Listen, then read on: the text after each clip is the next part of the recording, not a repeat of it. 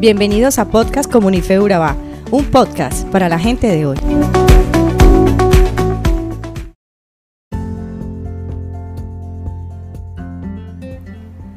¿Has descubierto que la gente habla de manera muy diferente cuando está cara a cara a cuando habla en Facebook, WhatsApp o Instagram?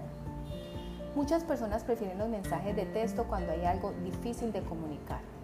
Pablo vivió miles de años antes de los mensajes de texto, pero tenía una reputación de ser mucho más audaz cuando estaba lejos, escribiendo una carta que cuando estaba presente, caracterizado por su timidez. El pasaje que compartiremos en el devocional de hoy es 2 de Corintios 10 del 1 al 18. Te invito a leerlo completo en cuanto tengas la oportunidad. Hoy nos centraremos en los versículos 3, 4 y 5. Dice así.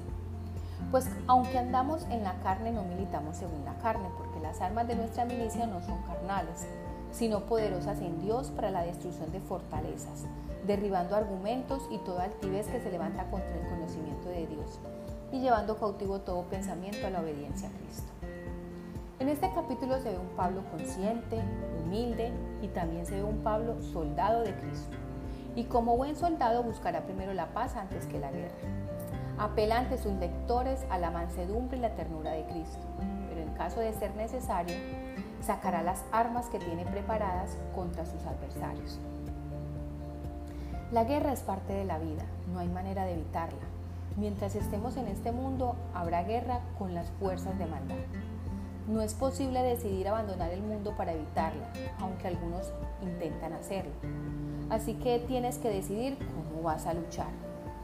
¿Recuerdas cómo luchabas antes de conocer a Cristo? Piensa en algunas batallas recientes en tu vida. Quizás se te vengan a la mente ideas como la sabiduría humana y la filosofía, la psicología, la astucia y el ingenio humano, las armas de fuego, cuchillos, los tribunales, la calumnia, las mentiras, el engaño, la manipulación, la propaganda, etc. ¿Cuál usaste en el pasado? ¿Cuál has usado recientemente? Esas armas pueden ganar una batalla temporalmente, pero nunca ganan la guerra. Nunca tocan la raíz del problema, porque estamos en una guerra espiritual. Pablo dijo en su carta a los Efesios, porque nuestra lucha no es contra seres humanos, sino contra poderes, contra autoridades, contra potestades que dominan en este mundo de tinieblas contra fuerzas espirituales malignas en las regiones celestiales. Mucha gente, incluso cristianos, no reconocen esto. Zacarías también nos recuerda cómo se gana la batalla. Él dice que no con ejército ni con fuerza, sino con el Espíritu de Dios. Para prevalecer en esta guerra necesitamos armas con poder divino que solo están disponibles para el que cree. Si no destruimos las fortalezas, nos encontraremos siempre en escaramuzas y nunca ganaremos la batalla. Ahora bien, ¿qué es una fortaleza? Se le llama fortaleza a todo punto fortificado capaz de contener la guarnición conveniente y desde el cual puede ser defendida una plaza, una puerta, un río o un lugar importante. Entonces, cuando el pecado continúa sin arrepentimientos, esos ladrillos comienzan a formar una fortaleza con el tiempo se convierten en una parte de tu vida y Satanás tiene el control sobre ti en esa área. Por supuesto, para batallar tenemos que saber con qué estamos luchando. La mayoría de la gente tiene varias fortalezas en su vida, muchas desde la infancia y por lo general ni siquiera son conscientes de ellas. Piensan en ellas como debilidades o parte de su personalidad. Necesitamos discernimiento espiritual para identificarlas y armas divinas para derribarlas aunque la revelación de ellas es un primer paso hacia la victoria, en sí misma rara vez las derriba. Tus mejores esfuerzos, psicoterapia y programas de 12 pasos tampoco funcionarán. Entonces, ¿cuáles son las armas que Dios nos ha dado? La primera es el nombre de Jesucristo. La palabra dice, en mi nombre echaréis fuera demonios y sanarán enfermos. Debes conocer a Jesús primero para entender el poder de su nombre. La segunda es la sangre de Cristo, en Apocalipsis 12:11 dice, ellos lo han vencido por medio de la sangre del cordero. La sangre de Cristo te protege, te limpia de todo pecado y te hace acepto para con Dios. La palabra de Dios también es otra arma. Cristo la usó para vencer la tentación. En Efesios 6, 17 dice, toma la espada del Espíritu que es la palabra de Dios.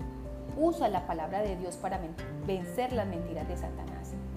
La oración, sobre todo la oración dirigida por el Espíritu, la oración en lenguas, si tienes un lenguaje de oración. El ayuno.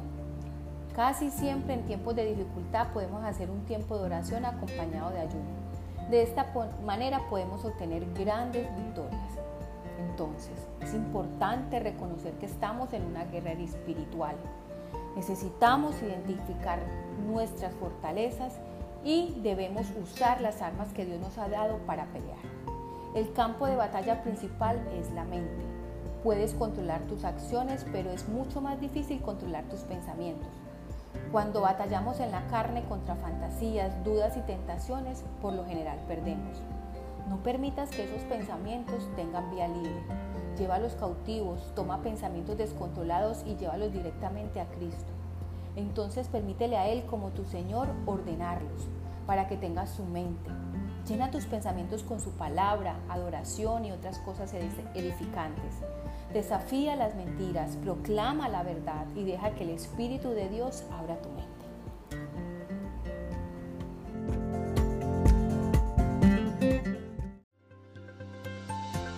Somos Comunife Urabá, un lugar para la gente de hoy. Síguenos en redes sociales como Comunife Urabá y en la web www.comunifeurabá.com.